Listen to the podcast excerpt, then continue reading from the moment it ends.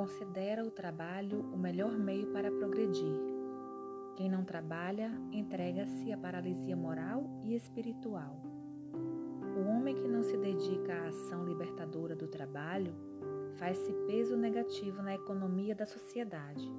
O trabalho.